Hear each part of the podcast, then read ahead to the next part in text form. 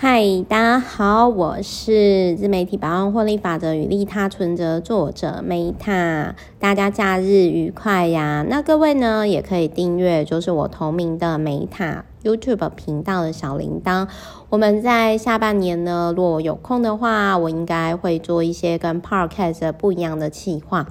嗯，结论是我要有时间啊。好，那么在今天呢，突破同温层的社群人脉学哦，我今天会推荐这本书呢，真的不是因为说哦，就是这本书我有写序的关系啦。那另外还有一件事情啊，就是哦，不是，就是我印象中好像有挂名推荐，但是。好像是有挂名推荐，我可能要再看一下，因为真的是挂名推荐的时间有点有点久这样子。嗯，我先讲一下，就是说在这一本书当中哦，就是有些人会觉得说，应该是这么讲啦，就是有些人其实会觉得，哎，Meta 你好像就是有不同领域的。人的人脉，然后就是说，好像就是不管讲哪个领域呀、我都可以，就是都会在那个领域呢有认识这个领域的人这样子。但是我必须要讲一下，就是说可能。对于多数的人来说，就是他们可能，比如说我这样讲好，比如说像呃艺术家圈，他们可能就是比较了解艺术家圈，然后创业圈的朋友可能多半朋友都是老板。那可能就是说，诶、网红圈或者是部落客圈，他们可能就是都是相关的人，或者是法律会计师都是认识相关领域的人。那这其实是人性，包含比如说我自己也有我自己的同温层。虽然说，我觉得朋友定义是这样，朋友是我在这个领域我可以学到，跟你交流可以有新的东西获得。那你在我定义当中就是朋友，可是我知己真的是不多。那我想要讲一下，就是说，我自己我自己想要讲的是说，有些人他会觉得人脉是资产哦，但是问题是呢，就是其实我这边我想要讲的是说。你今天你要让别人愿意跟你产生连接，首先你要让对方就是觉得你有他所想要获得的东西，这才有价值。那这个不是装逼哦，真的不是装逼，因为其实如何就是装装逼让人讨喜喜欢哦，这其实又是另外一门做人艺术，自抬身价艺术。这个我在那个呃想要年收千万就必须要懂自抬身价艺术那一本书。其实我有提到，那各位有兴趣呢，可以去听。那我先讲一下，就是说，在这一本书哦，就是因为其实很多人那个时候会问我说：“哎，Meta，那个你的订阅服务啊，你们公司的订阅服务从今年开始哦，就是变成终身制，也就是说不用每年续约。那你到底在想什么啊，Meta？你这样不是会亏吗？”那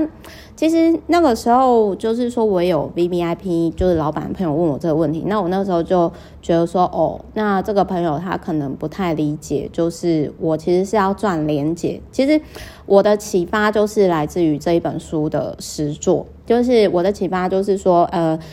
因为他这里他有提到说，如果你今天你的公司顾客是会员制的，那其实你要去理解到顾客的终身价值。那我自己呢，就是他这里他就有提到说，其实生活提案型的服务哦，你就必须要更常去思考这个部分，这样子。那当然就是说，有些人可能就会说，Meta 就算是终身，就是终身服务好了，你这个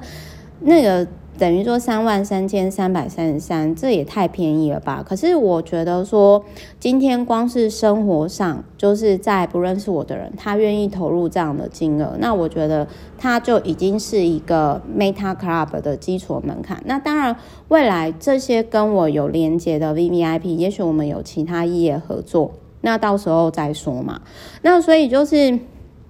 他其实，我觉得这一本书呢，如果你本身有在提供订阅服务的人，你真的是可以看这一本书的第五十七页，然后顾客终身价值的计算的方式这样子。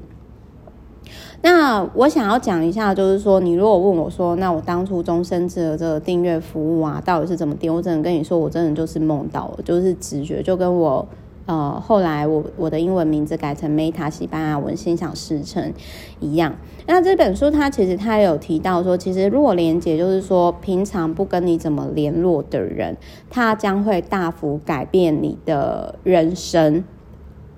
那还有呢，就是说他有提到，就是说结构洞的概念，就是说对于弱连结的力量，那有点类似，就是说，呃，如果你今天跨领域跨得越多，那你的结构洞就越大，就有点类似说狡兔有三窟，然后狡兔有三窟的概念，就是这本书我觉得在人际关系当中其实有很多。我觉得非常有趣的名词，然后我觉得大家可以去参考。然后他这里他也有提到说呢，就是如果你今天你真的要改变你的人生，或者是持续前进的时候，其实你不能够只待在取暖层。那还有一件事情，就是他有提到几个目前的四大平台，就是 Amazon、Google、Use，呃，就是三大平台了，就是 Amazon、Google 跟 FB。有那我念给各位，因为我我在。我其实是看了这本书，我才知道说，哦，原来，比如说，我很谢谢 FB 啦，因为自从我有 FB 有蓝勾勾以后啊，我觉得它其实某些程度上改变我人生。就是他有提到说，脸书的经营理念是实现一个让人与人更亲近的世界。那 Google 呢，是整理全世界的资讯，让全世界的人都可以接触并使用它。而 Amazon 是是地球上最以客为尊的企业。那我其实是某些程度上，我觉得脸书啊、Facebook、FB 它真的是我的改变我人生的一个贵人平台之一啊。但是呢，我其实不太认同它的经营理念哦，因为我觉得。过度的网络反而让人与人更难以亲近，以及因为资讯泡泡的关系，就是大家都活在自己的同温层，那反而更难以去真实的去理解一个人，都是片面的、碎片的。所以，其实，在再来的人生的下一个阶段就奔三了嘛。那奔三以后呢，其实我个人以这三大平台当中，其实我个人是最认同，就是 Google 的理论。呃，Google 平台理念就是整理全世界的资讯，让全世界的人都可以接触并且使用到它。而且 Google 常三不五时就开发一些我觉得还蛮有趣的，就是新功能这样。那另外我讲一下，就是说我蛮佩服这个作者，我自己是没有办法做到啦，就是他每天都跟新的朋友。共进午餐，事实上就是像这个作者有类似的另外一个作者，我有点忘掉，他之前也有做类似的事情，也是一个老板，可是后来他跟另外一半离婚了。那我完全不意外，因为如果我今天我老公呢，就是三餐都跟别人吃，不跟我吃饭，假如说只有晚餐吧，我不跟他离婚才怪嘞。那。他，但是我很认同，就是他有提到说呢，午餐是一个可以确定那个人跟自己波长是否吻合场所。其实我觉得哈，你大家见面就可以知道说，哎，这个人适不适合合作，然后还是说可能就是他可能很有才，但是可能就是没什么缘分，就保持距离这样。那另外，我想要讲一下，就是说我当时其实也还蛮谢谢，就是有看到这一本书的，因为这一本书呢，其实